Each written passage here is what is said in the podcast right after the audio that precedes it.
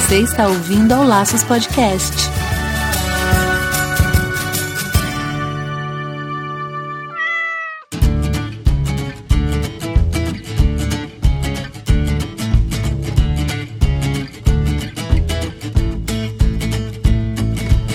Sejam todos muito bem-vindos ao Laços Podcast número 56. Aqui é o Wendy Bitar. E eu sou Marina Arinelli e aqui no Laços que a gente vai falar tudo sobre o seu animal. Hoje a gente está com um assunto muito interessante. A gente vai falar com uma oftalmologista, gente. Tô louca para tirar todas as minhas dúvidas. Nossa, nesse programa a gente quer tirar um monte de dicas, sugar ela ao máximo, porque olho é uma coisa tão delicada e tenho certeza que você já passou por algum problema com o olhinho do seu gatinho ou do seu cachorro. Eu tô cheia de pergunta aqui. A gente trouxe a Micaela Gandolfi para conversar com a gente. Mas antes da gente ir para o nosso assunto principal e enchê-lo de perguntas, a gente vai aí para alguns recadinhos. Não esquece de seguir o Laços Podcast em todas as redes sociais, Facebook, Twitter, Instagram. E se você tiver curiosidade de escutar algum programa que você perdeu, às vezes não acha na rede social, porque a gente vai publicando as coisas e se perdeu aí no meio do caminho, entra lá no site laçospodcast.com.br. Lá você tem acesso a todo o conteúdo, você consegue escutar desde o episódio número 1 até esse 56, mais os dicas. Então tem muita coisa legal, vale a pena entrar lá e se atualizar aí em relação à saúde do seu bichinho. A gente fala, lá tem 50, mais de 56, né, Marina? Porque tem 56 episódios, mais os dicas, tem um, uma porrada de assunto lá. E o legal é que dá para você ir lá no, no, busca, dentro do site, você vai em busca e digita, por exemplo, pulgas, vai? E daí você acha lá uma, um, alguns podcasts que a gente fez sobre pulgas, ou sobre como manifestação, como cuidar e tal. Ou você lá, por exemplo, você vai e coloca lá adestramento. Meu, a gente fez uma série sobre adestramento Pega essa que a gente fez uma série, não é só Netflix que tem série, a gente também tem. Demais. E sabe o que é legal? A gente também tá no SoundCloud, no Spotify. Então é fácil de baixar os episódios. Se você não quiser entrar no site, não tiver com internet fácil, baixa os episódios e escuta a gente enquanto tá dirigindo, lavando louça, cuidando do, da criança, trabalhando. A gente tá fácil para ouvir. E você também pode apoiar o Laços Podcast pelo padrim.com.br barra Laços Podcast. A partir de um real por mês você já pode colaborar com a gente, colaborar com o nosso projeto e você pode ainda ganhar recompensas. Queria deixar o nosso agradecimento especial a quem já nos apoia, que é a Tatiana Cristofoletti, a Fernanda Siqueira e a Maria Lígia Conte. Nosso muito obrigado por fazer parte desse projeto.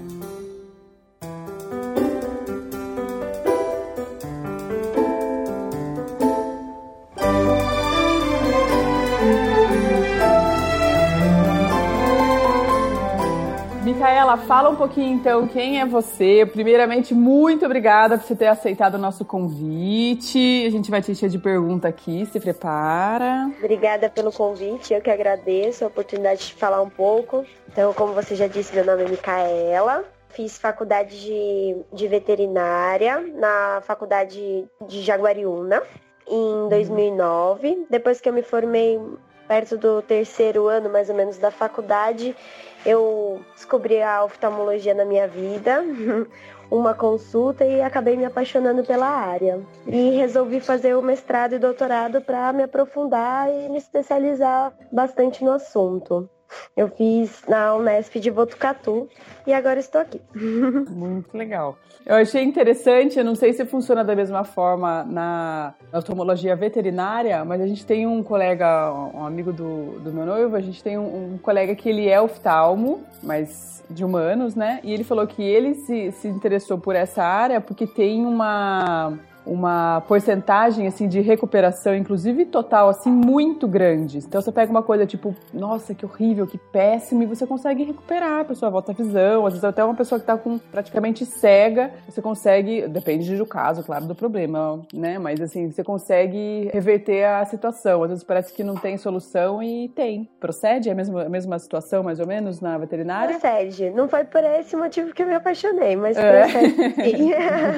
é que o que acontece acontece às vezes, que é um pouco diferente na, me na medicina humana, é que na veterinária ainda, infelizmente, às vezes a gente pega alguns casos que são muito crônicos. Então, assim, casos que às vezes a gente poderia reverter se fosse pego no começo, né? Se fosse atendido logo no começo do início da doença. E às vezes a gente pega, assim, casos de anos, de meses. Então, às vezes torna-se um pouco frustrante. Acho que na medicina humana, como a pessoa começa, né? A gente vê uma manchinha preta, já vê um pontinho preto, a gente já, já fica. corre, é. Já corre, exatamente, já fica preocupado. Agora, o animal ele até o tutor ele perceber que às vezes, por exemplo, se é uma perda da visão gradativa, é às vezes o tutor ele não percebe porque o cão eles têm, né, um sentido olfato, audição muito aguçado. Então, então às vezes a gente às vezes fica um pouco frustrada nessa parte de retornar a visão. Eu não tinha pensado nessa grande diferença que é o avisar o que está acontecendo. É, exatamente. É. É, porque o, o, ser humano, ele, ele. O principal sentido vai ser a visão, né? Então, assim, qualquer uhum. coisa que te atrapalhe, você vai entrar em desespero. Pelo menos eu penso assim. Sim. E o cachorro não, às vezes até realmente ele aparece, apresentar o que tá cego, às vezes a pessoa nem percebe, né? Assim. E são coisas às vezes tão rotineiras e assim, a oftalmologia tão, tão, tão delicada, não sei se é uma visão minha, assim, olho é uma coisa que eu tenho muito medo de mexer porque realmente é uma coisa muito sensível, né? Assim, e as pessoas acabam esquecendo, e quando você vê já tá um problemão, uma coisa bem grande. E aí, às vezes, a pessoa quer orientação, colírio para pingar, e aí você fala, gente, não é assim que funciona. Tem que, tem que avaliar direitinho, porque é muito mais profundo do que a gente imagina. Sim, é bem sensível mesmo. E às vezes eu recebo muitas vezes foto, né? Então, a foto não dá para ver, porque a foto é 2D, eu não consigo ver a profundidade da lesão, o que está acontecendo. E é o que a Má falou, né? Às vezes as pessoas negligenciam, né? De uma certa maneira. A gente escuta muito assim, ah, é normal o cão ficar cego quando fica velho, né? E não é bem assim, né? É, isso é bem rotineiro. Tipo, ah, tá velho, tá, tá velho, tá surdo, tá cego, tá tudo bem, é assim mesmo e não toma cuidado ao longo da vida, né? Essa, essa negligência, então, vamos dizer assim, que, você, que vocês comentaram, eu acho que tem que tomar cuidado para não partir do, do, tutor, e mas do veterinário que está acompanhando também. Ter essa humildade Sim. aí, vamos dizer, de, né, de passar a bola para frente, né? Quando vê, tipo, ih, acho que é, é melhor eu não, não. Porque senão vai postergando, né, o problema, vai passando o tempo. Às vezes não é nem tanta nem negligência, né? Vamos colocar aí que às vezes é falta de informação. Às uhum. vezes a uhum. pessoa ela não sabe que tem um serviço de especialidades, às vezes um veterinário né, não passa para frente para um especialista. Então, às vezes, nem sempre é uma negligência, né? Vamos dizer assim. Uhum. Por exemplo, eu, quando eu era mais nova, antes de entrar na faculdade, eu tinha um cachorro e eu só tinha dado a vacina quando ele era filhote. E eu achava que não precisava vacinar mais, né? Então, assim, é a falta de informação. Entendi, entendi. Não é uma, não é uma, negligência por. É que eu não sei exatamente o significado da palavra negligência. Negligência tem que ser, tipo, com culpa? Tem que ser, tipo, de propósito? Olha, ah, aula de português agora. o significado dele é desleixo, né? Então, ah, é um tá. Então, não, é uma falta não. de zelo. É. Então é. eu acho que a gente eu acabei empregando a palavra errada. Não seria muito assim poucos casos, né? Raros Se, os casos. É, daí tem realmente que é mesmo, é, é verdade. É eu verdade, acho que é mais a falta de conhecimento mesmo. Sim. É, a, a, a, ignorância, vamos dizer, né? Mas não por. Sim, por é a falta de conhecimento. É, exatamente. A ignorância no, no, puro sentido Sim, da palavra. Né? Exatamente, né? exatamente. Eu acho que entra nessa questão de negligência, às vezes, quando a gente já passa um tratamento, já passou com um oftalmologista, e muitos dos problemas, assim, que você me corrija, lógico, se estiver errada, tem alguns que tem que ter tratamento para o resto da vida, né? Assim, alguns tratamentos uhum. que você não pode parar de pingar colírio ou pomada ou qualquer que seja. E aí a pessoa ao longo do tempo começa a cansar porque ela acha que, ah, mas tá indo bem, acho que tá indo tudo normal. E aí a pessoa acaba deixando de pingar e deixando de fazer o tratamento. Isso é um erro bem grande também, né? Sim, e é relativamente comum, né? Infelizmente tem algumas doenças, principalmente as autoimunes, igual no ser humano também, que ela não tem cura, né? Ela tem tratamento. E eu parto do princípio também, às vezes, a gente esquece de tomar remédio quando é pra gente, né? Então, assim, o bicho, o animal, ele depende basicamente do tratamento com o tutor, né? E às vezes a pessoa pode às vezes esquecer ou negligenciar mesmo. Ah, não tá fazendo muito efeito. Ah, eu parei porque eu quis, né? Então também tem essa parte, sim. Achei que já tava bom, né? Tem muito esse negócio, começa a melhorar, a gente, com a gente, como você falou, com a gente mesmo a gente faz, né? Começa a melhorar, já para já, né? Aham, uhum, exatamente. É. Essa questão de, das doenças autoimunes que você falou, a gente brinca, né? Tem um ditado popular que os olhos são, são o espelho da alma, né? É o reflexo é. da alma. Mas assim, é, falando realmente, o olho ele consegue manifestar várias doenças sistêmicas também, né? Assim, um problema que esteja acontecendo no olho inteiro vai se manifestar no olho também. Existe essa possibilidade, né? Sim, e eu pego muitos casos, assim, que às vezes o animal não tem sintoma nenhum e a gente diagnostica pelo olho, né? Então, o olho, assim, se você for falar uma, de uma maneira mais simples, ele é quase que um filtro do corpo, né? Então, ele tem alguns autores que às vezes até considera ele como um, um pseudolinfonodo, né? Ele tem, ele acaba tendo uma reação quando tem alguma doença sistêmica. Então, assim, várias doenças sistêmicas a gente tem alterações alteração no olho, né? Então é bem importante. Nossa, que interessante. Isso nunca tinha ouvido falar isso nem de gente. Sim.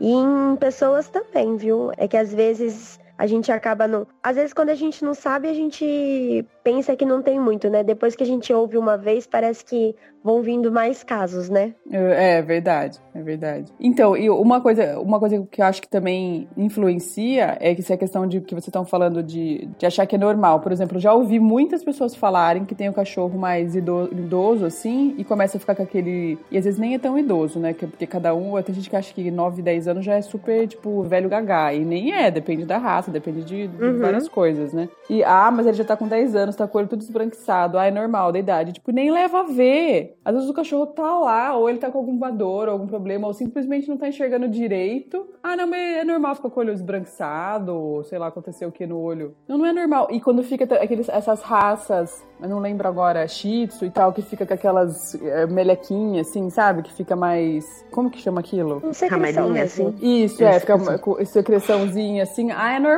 da raça e tal. E o negócio começa a aumentar, e vai deixando, vai deixando, né? Não, não procura saber, né? Não procura, viu, é normal, ele tá é. velho assim mesmo, é pra ficar com o olho esbranquiçado já. É, o que, é, o que eu brinco bastante, assim, quando eu tô na consulta, assim, tem muitas coisas que são, podem ser comum, né? Hum. Comum da raça, mas não que é normal, né? Então, por exemplo, você falou um shih tzu, lhasa, esses que juntam muita secreção. É normal? Não, não é. Normal seria um pouquinho de secreção de manhã, você limpa e não tem mais que nem a gente. Quando acorda, tem bem pouquinho de secreção. Uhum. Agora, começou a juntar mais secreção, não é normal. É, pode ser ah. comum, pode ser que tenha muitos cães que tenham isso, né? Mas uhum. normal não é. Principalmente quando você falou, né? Os animais mais velhos que ficam, às vezes, com os olhos esbranquiçados.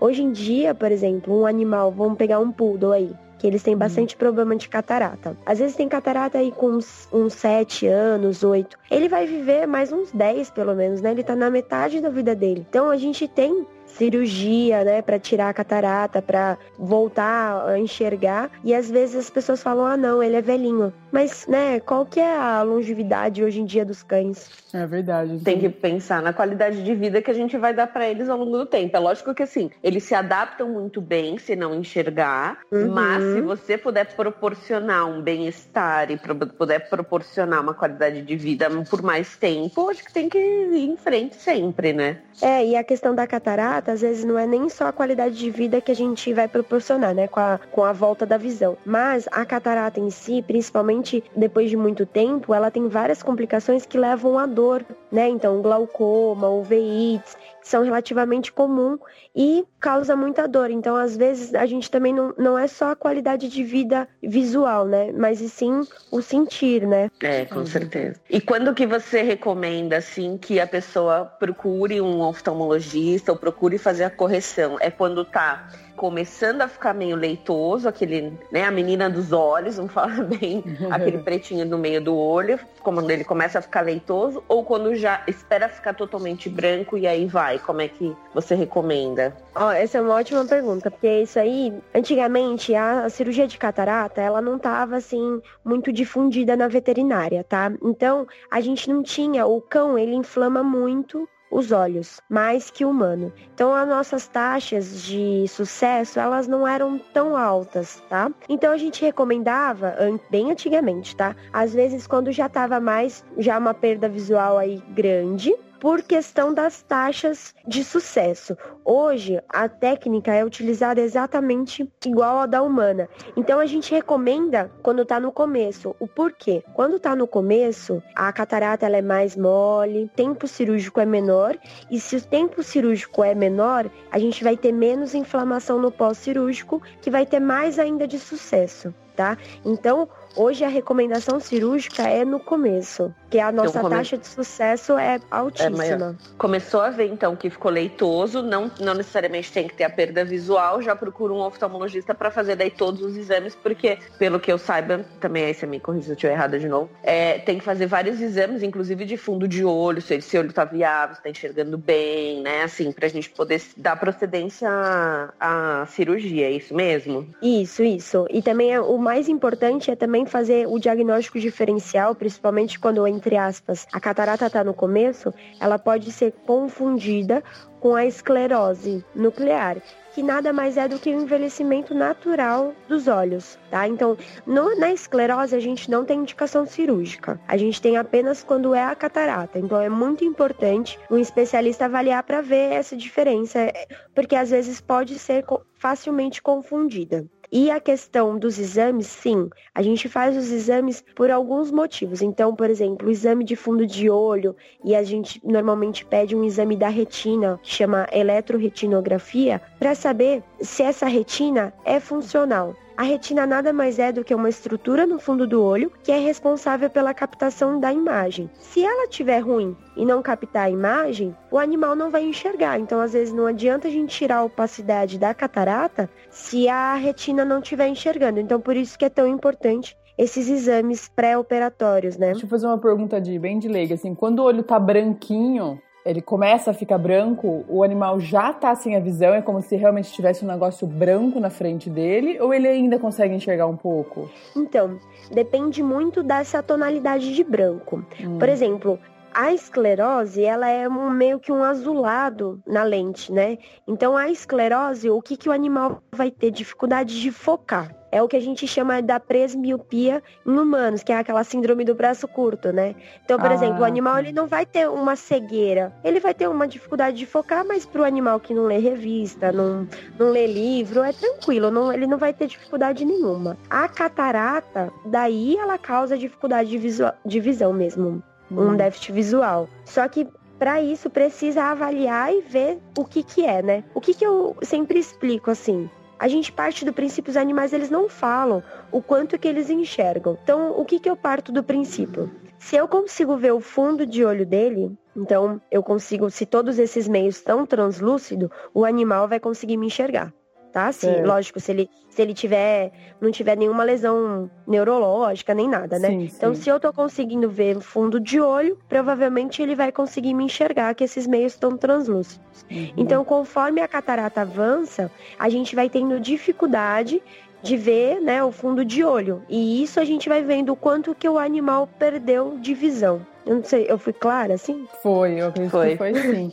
Sabe por que eu perguntei isso? Porque, assim, como você falou, né? Eles não avisam. E daí eu uhum. acho que existem outras maneiras, assim, que a gente pode observar no, no dia a dia ali com o cão se ele tá perdendo a visão. Se atentando para não confundir. Então, quando vai no veterinário, por exemplo, você percebe que ele tem uma sensibilidade à luz, né? Se ele enxerga menos de noite, você percebe que ele dá uma, uma errada, assim. Se ele vai muito pelo faro. Se antes você jogava a bolinha, ele continua olhando para você e, tipo, não vê pra onde a bolinha foi. Daí, e, e a gente sempre confunde isso com veio Eu, pelo menos, sempre. Ah, joga bola. Antes ele ia buscar a bolinha, agora ele não vai mais.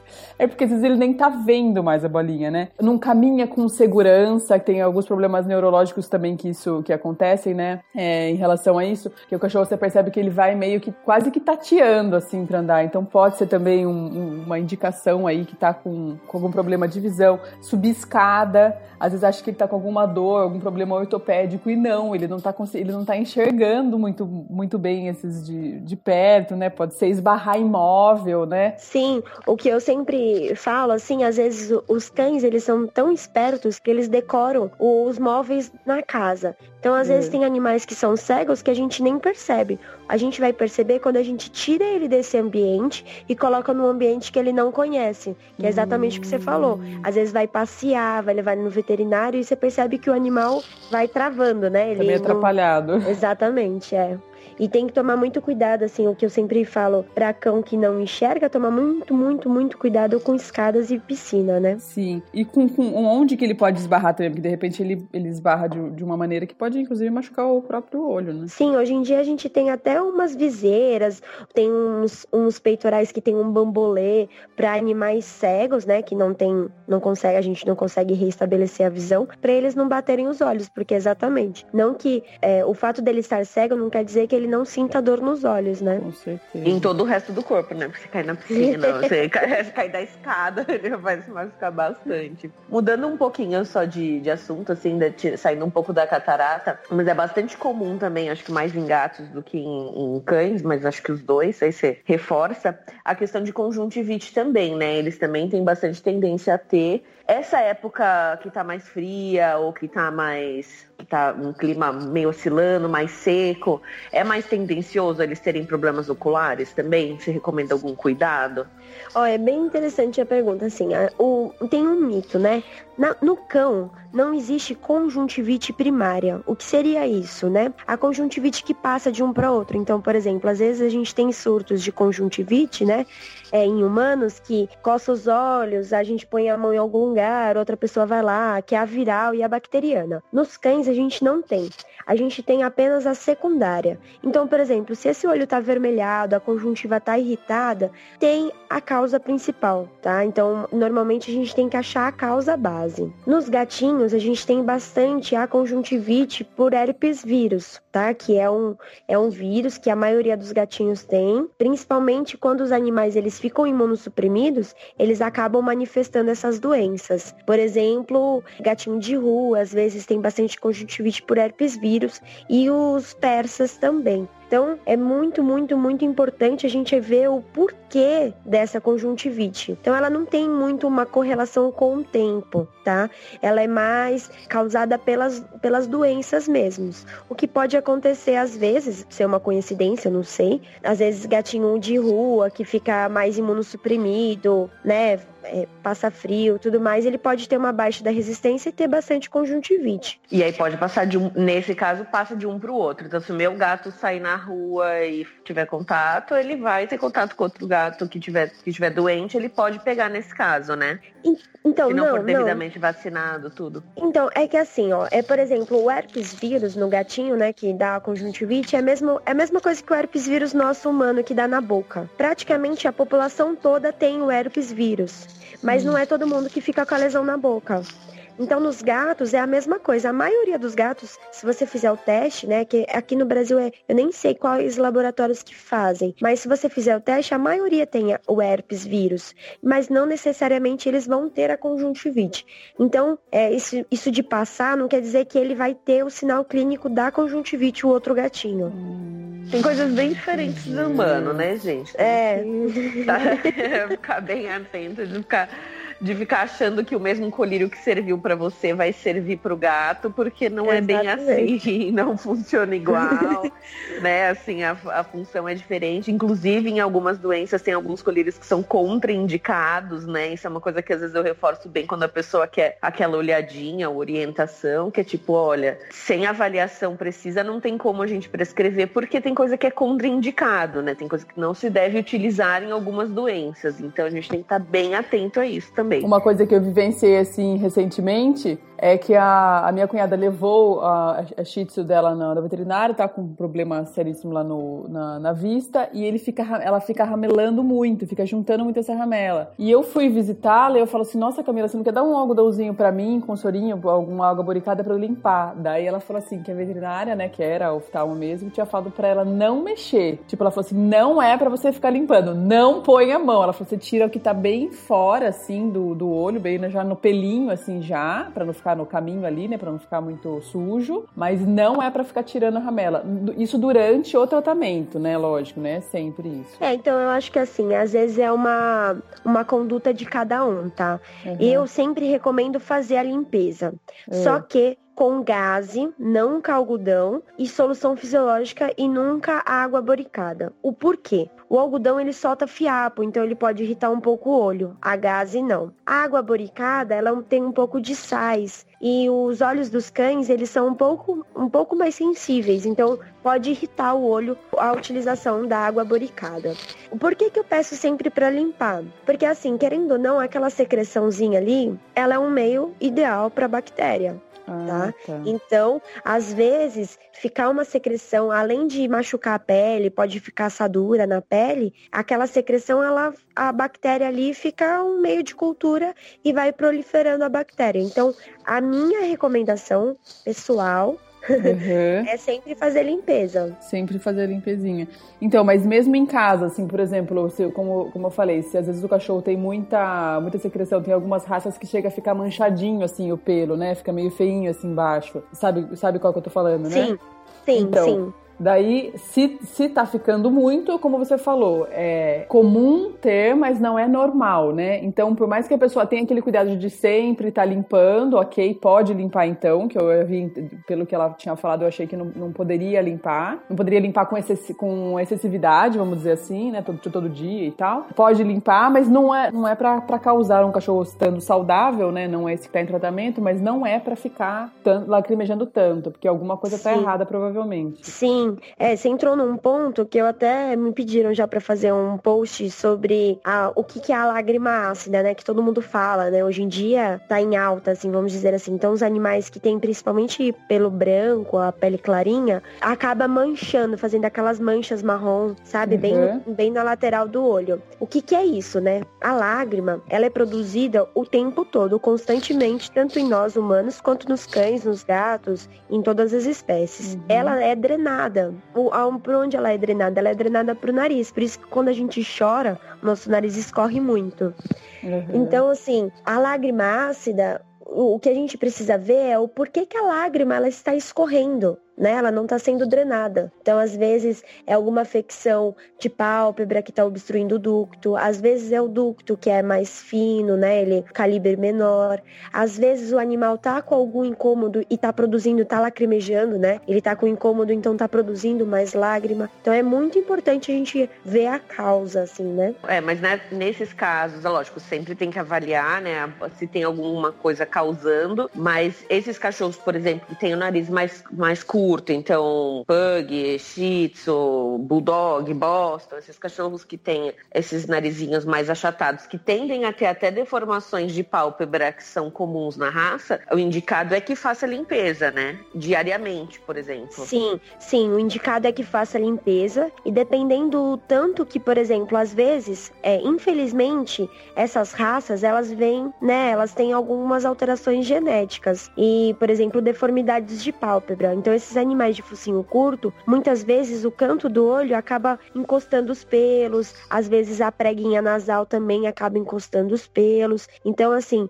é muito importante a gente ver se está causando alguma lesão, porque muitas vezes é cirúrgico, né? A gente pode tirar essa agressão, essa causa. Os cílios nascem para dentro, né? Isso, tem, tem várias, várias causas.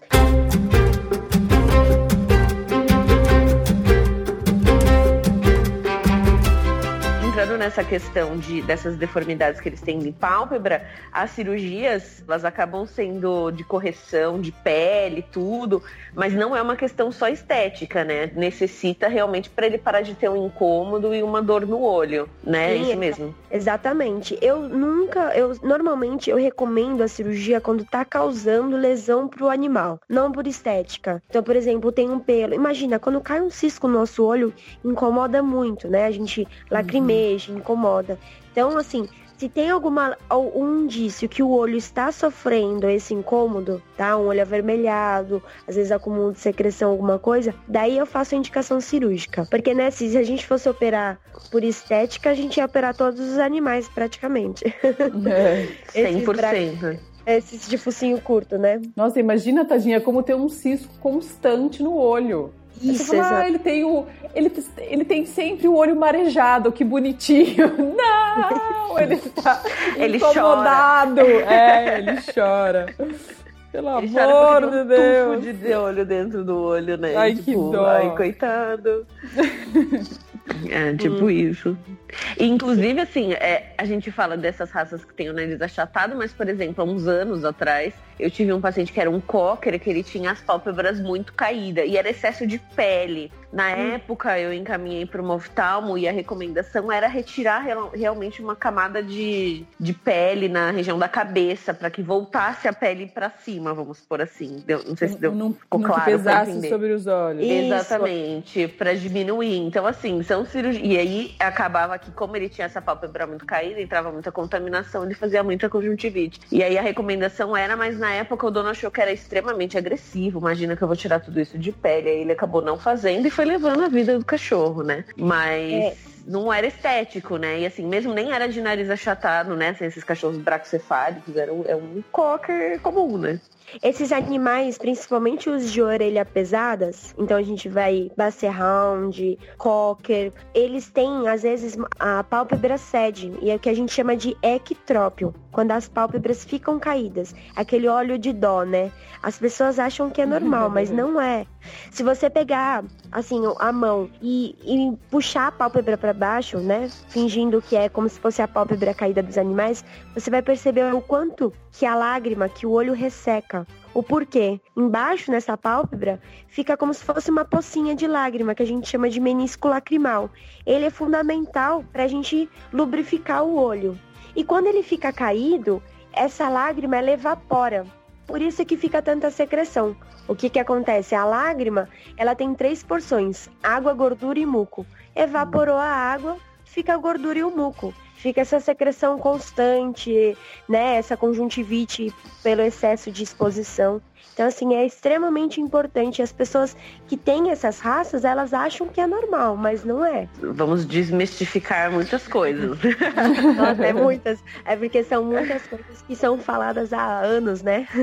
é, e aí às vezes a pessoa ah, mas ele tem um olhinho tão bonitinho, caído. e aí às vezes o bicho tá com 5 anos com aquele olho seco, né? Assim, a gente vê o olho ressecado, a narina ressecada, porque não tem lubrificação há anos ali, né? Nesses casos, depois que a gente já pega, por exemplo, um olho lesionado, a gente consegue reverter, tipo, vai, 5, 6 anos do cachorro vivendo assim ou não, aí é só tratamento, vai, paliativo, assim, para dar conforto e, e, segue a vida. Então, assim, ó, o que acontece é assim, o olho, o, o, organismo é muito esperto, né? Então, quando o olho ele tá sofrendo uma lesão muito crônica por muito tempo, o olho ele começa a se proteger, ele fala, peraí, tá doendo, tá ruim, então eu vou me proteger. E muitas vezes ele vai pigmentando. É como se fosse uma lente de contato preta, vamos dizer assim. E conforme vai passando tempo, essa lente de contato ela vai ficando mais é, extensa e mais espessa. Então, dependendo da cronicidade, é difícil a gente reverter.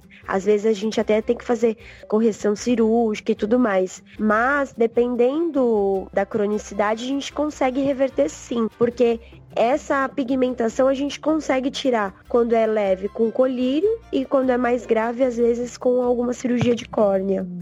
Então fica a dica para quem tem esses cachorros de, né, de pálpebra caída, que você, se você nota que o olho tá ficando mais escuro, pigmentado, procure um oftalmo e corra para tentar corrigir isso. E o que né? acontece né? é que os animais, como eles têm os olhinhos amarronzados, né, a maioria dos animais, a íris, né, ela é amarronzada, às vezes as pessoas não conseguem enxergar essa manchinha.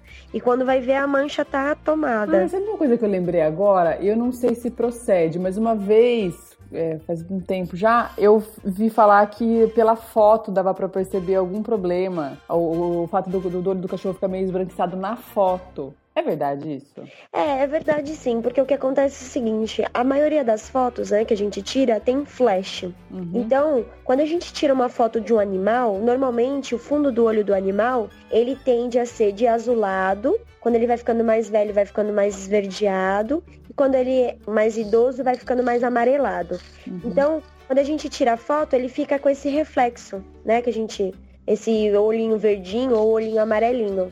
É. E quando o animal vai ficando mais velho, vai tendo alguma opacidade, uma catarata, qualquer coisa que deixe mais opaco, a gente vai perdendo esse reflexo, né? É que Daí, nem às vezes humano, fica mais visível na foto do que Pode, pode ficar. Ah. Exatamente. Quando humano, por exemplo, a gente fica com o olho avermelhado, né? Quando a gente tira é. a foto. É verdade, fica. Porque o nosso fundo de olho é vermelho os animais, isso é uma coisa que é uma curiosidade, mas que eu acho legal passar para frente. Os uhum. animais, eles têm o fundo de olho coloridinho, é como se fosse um Sabe aquele olhinho de gato que tem na rua, assim? É, Você vê aquele verde brilhante. Ah, é. tá. Sabe de sinalização que fica no asfalto, que tem um. Sim, sim, sim. Flat? Uhum. Então, fundo dos olhos dos, dos, cães e dos gatos, eles têm essa, esse tapeto que a gente chama que reflete. Então, quando a gente tá, às vezes, é, andando na estrada à noite e vê um animal, é ruim a gente dar farol alto. Por quê? Porque os animais eles têm essa parte que ilumina muito mais que o humano e às vezes o animal ao invés de sair, ele vai ficar imóvel atrapalhado, na é. frente do carro. Exatamente. Porque ele tem ele tem essa absorção de luz muito maior que a nossa, né? Por isso que eles enxergam tão bem. Hum, Inclusive à noite eles enxergam bem melhor que a gente, né? Uhum. Não só não, não só gato. Não só gato, como o cão também. Hum. É porque eu, eu, vejo às vezes algumas pessoas que, ah, vou sair, o cachorro vai ficar sozinho, vou deixar a luz ligada tal, mas não tem tanta necessidade porque eles conseguem se virar bem, né? Então também economiza um pouco de energia. é verdade. Né? E me fala assim, alguma, alguma doença, né? Ou alguma, algum problema que dá nos olhos que o, o leigo, né? O, o proprietário leigo, o tutor, né? Leigo olha e fala, nossa, já era, vai ter que arrancar esse olho, perdeu tal. E de repente tem solução. Tipo, volta a visão, consegue consertar, vamos dizer assim. Consertar. Assim, depende muito, né? Mas, por exemplo, às vezes alguns tipos de machucado, que a gente chama de úlcera de córnea, né? Que é hum. muito comum nos animais, nada mais é do que normalmente eles batem, machucam e acontece agravando. Então, às vezes, chega aquele olho assim, totalmente azulado, com muita dor, vermelho, irritado. E dependendo dos casos, a maioria dos casos, a gente consegue reverter. Então, isso, daí é uma coisa legal. Acho que vale lembrar também que precisa de bastante comprometimento do proprietário em respeitar também todas as orientações do oftalmologista, né? De colocar o colar, de pingar o colírio nas horas certas, porque quando, às vezes quando chega nesse nível que a pessoa vai não percebeu ou não teve tempo de levar, vamos supor, qualquer coisa que tenha acontecido, é importante que a gente tome cuidado, porque a gente já teve, eu já tive casos, você também com certeza, que o proprietário não faz direitinho o tratamento ou deixa sem o colar porque tem dó, né? Aquele abajur na cabeça, o animal coça o olho ou se incomoda durante o tratamento, a pessoa não protege adequadamente, e aí depois isso vai levar uma perda do olho e não necessariamente porque o tratamento estava errado, mas porque a pessoa não seguiu direito, né? Sim. A gente tem bastante problema da aceitação do colar, né? O, esse cone, o abajur. Os animais, eles são, eu brinco, né? Que eles são que nem crianças. Tá alguma coisa incomodando, eles vão passar a pata, eles vão se esfregar na, no tapete, na caminha, em qualquer coisa. E isso agrava muito os machucados, né? Ou pode machucar. Hoje, a recomendação é sempre a utilização do colar, principalmente principalmente quando tem machucado. Hoje em dia a gente tem no mercado umas viseiras que são bem legais, que é como se fosse um, um capacetinho, não sei como explicar, mas que tem uma aceitação melhor, porque é como a, a Marina falou, é muito importante a utilização dos colírios corretamente como a gente prescreve e principalmente proteger esse olho da coceira, do incômodo, porque senão vira uma vira um ciclo vicioso, né? O animal começa a cicatrizar, daí ele começa a sentir incômodo, daí ele coça. Quanto Vai mais ele coça, mais machuca. É. E é importante pra caramba, né? A gente cortar esse ciclo vicioso. Sim. E tem uma, uma doença que eu não sei, eu não sei exatamente o, como é que chama, mas é esse caso que tá acontecendo com, com a minha cunhada, que o olho dela ficou muito para fora e é muito impressionante, assim. Ele fica para fora uma bolinha, bem para fora vermelho, assim, e depois ainda um biquinho, né? Mas fica parecendo um, um peito, vai. eu falei pra Marina, mas. Ah, eu achei, acho que eu sei o que você tá falando. É. tipo, porque ele fica, tipo, uma bolinha, né? Que seria o olhinho mesmo, assim, saltado para fora, inchadinho, vamos dizer. E no meio, onde a gente tem o, onde ele tem o, o buraquinho, né? Do, seria o buraquinho preto, assim, Daí ele vai mais para fora ainda, um pouquinho mais para fora ainda. E pelo que foi explicado, com tratamento isso seria reversível. Daí eu olho e falei, meu Deus, como esse olho vai explodir, vai estourar? E realmente pode, né, acontecer. E é muito importante a utilização do cone, né, como você estava falando, por isso, porque qualquer esbarradinha no olho desse jeito realmente pode estourar. Pode, pode. É, o que acontece a gente chama de um pouco de ceratocone, né? Que fica com esse formato de cone. E isso pode ser por N, N mas é muito comum às vezes em machucados muito, muito graves, ou às vezes é. uma perfuração que teve mesmo rompimento do olho e a íris acaba saindo para fora, né? A íris é a parte coloridinha. Às vezes uhum. ela acaba saindo e fazendo esse formato estranho, mas com correção, com colírio, muitas vezes é cirúrgico, hum. a gente consegue reverter sim. Mesmo, ah, mas só com o colírio não? Você acha que é cirúrgico mesmo? Então, é cada caso é um cada caso. Cada caso é um né? caso, é. é. E daí geralmente indica para tirar o olho é realmente em último caso, só. É, eu sempre, por exemplo, só recomendo a retirada do olho quando tem algum tumor, alguma coisa dentro do olho que não tem uhum. como, né? A gente vai ter que tirar Uhum. Ou quando o olho já não é nada visual, então aquele animal não tem chances de voltar a enxergar, ele já tá cego, não vai voltar e o olho está doendo. Então tem alguma afecção dentro do olho que causa muita dor pro animal, né? Se o animal não enxerga e só tem dor com aquele órgão, né, com o olho, o porquê deixar lá, né? Às vezes é muito estética, né? Às vezes a gente sente um pouco de como que eu vou dizer? É uma coisa que a gente de resistência, tem, né? né? Uhum, Isso. Uhum. Uma autopiedade uma autopiedade, porque pra gente é um pouco esteticamente ia ficar muito Sofrido, estranho, né? Uma é. pessoa sem o olho, né? Mas uhum. pro cão ele não sofre bullying, né? Ele, para ele se ele não tá enxergando e só tá doendo, para ele vai ser melhor, né? E, e geralmente dói. Esses, você falou assim da, da questão de dor, esse quando fica esbranquiçadinho assim, só é é mais provável que não esteja sentindo dor. Tem todo o desconforto e tal, mas não necessariamente dor.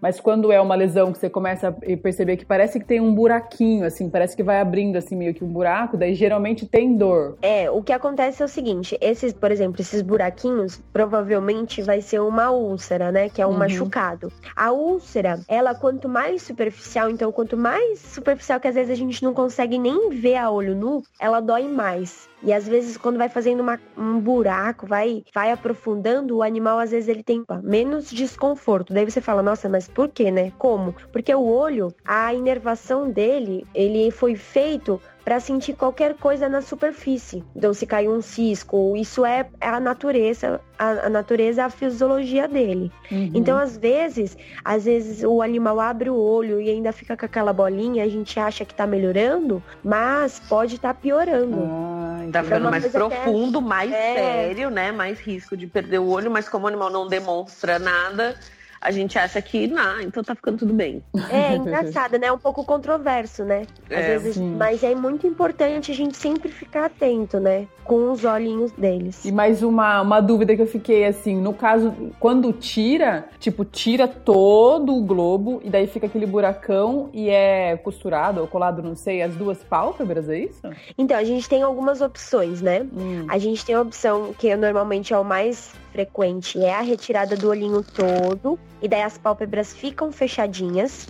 E a Hum. gente pode colocar, às vezes, alguma prótese ali dentro das pálpebras para ficar um volume. Ou fazer algum tipo de sutura que fique menos profundo, então não fica aquele buraco, tá? Não, bu- Uhum. não buraco de aberto, né? Mas um desnível, vamos dizer assim. E Aham. se o animal, dependendo do que ele tiver, é, mas são casos bem difíceis, dependendo do que ele tiver, a gente consegue colocar uma prótese dentro do olho. Então a gente abre o olhinho, tira tudo, todo o conteúdo lá dentro e coloca uma prótese, como se fosse uma bolinha de gude e fecha. Tá? Mas isso são em casos bem específicos que é, tem essa recomendação. E também a gente pode ter, às vezes, a rejeição da prótese. Então Hum. é muito delicado colocar a prótese mesmo. Por isso que tem que ser bem analisado se é o, se é o caso, né? Se vale. Isso, exatamente. E a questão dele ficar fundinho, o, o melhor acho que seria deixar vazio mesmo e fechar, né? Acho que a questão é que fica um pouco aflitivo, fica meio murcho assim pra dentro. Olha, é assim, vou te falar assim o que eu vejo, né? Primeiro, os cachorros, a maioria são todos peludinhos, então às vezes não dá nem pra ver.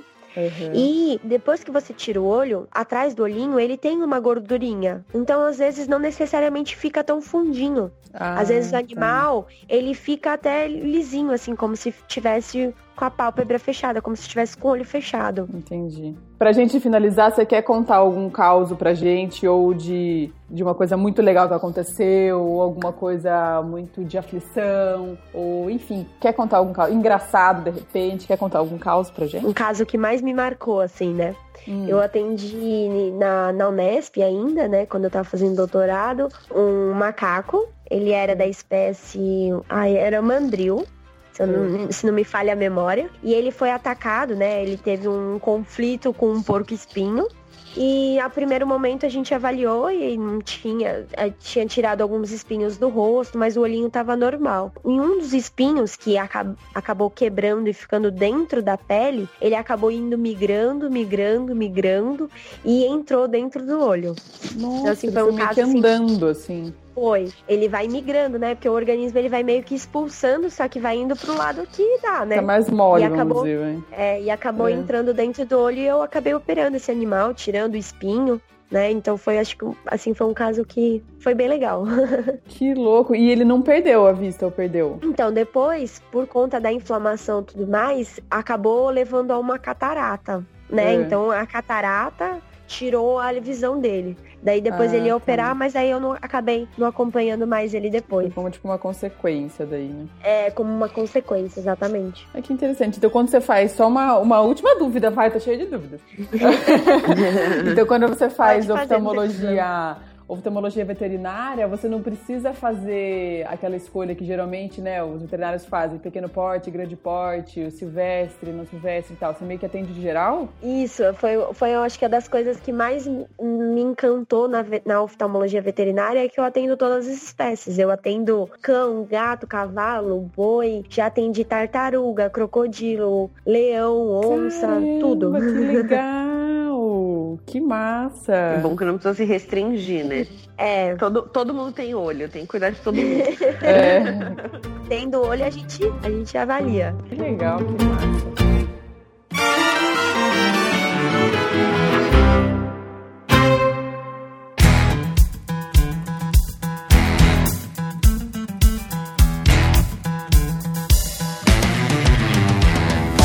Gostou de conversar com a gente? Nossa, adorei, muito legal. Ai, obrigada. Não, a gente adorou também. Tenho certeza que a gente tirou vários mitos aí da cabeça do pessoal. Com certeza. Com certeza. Micaela, se o pessoal quiser te procurar, quiser entrar em contato com você, procurar seus serviços, conta pra gente onde que te encontra. Eu tenho uma página no Instagram, é, há pouco tempo eu abri ela, né? Tá Micaela com dois L's, M-I-C-A-E-L-L-A, Gandolf. Daí também pode entrar em contato com o meu WhatsApp, tenho é DDD 11 982 18 88 37. E eu atendo aqui na região de Itu, Salto, Indaiatuba, Sorocaba e às vezes São Paulo. Muito legal. Super legal. Adorei, espero, espero que o pessoal tenha gostado. Acredito que gostaram tanto quanto a gente gostou de gravar aqui com você, tirou várias dúvidas. Muito, muito, muito obrigada por ter topado. E você será muito bem-vindo sempre que você lembrar de algum assunto que você acha que é interessante falar, alguma coisa. Estamos abertos aí a hora que você, a hora que você quiser. Ai, que legal, vamos sim. Sempre.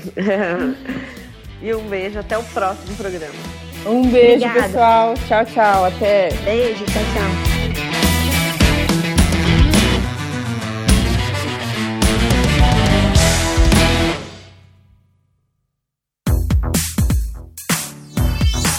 Esse podcast foi editado pela Isso Aí Design. Tudo isso é forma com função. É design estratégico. É isso aí.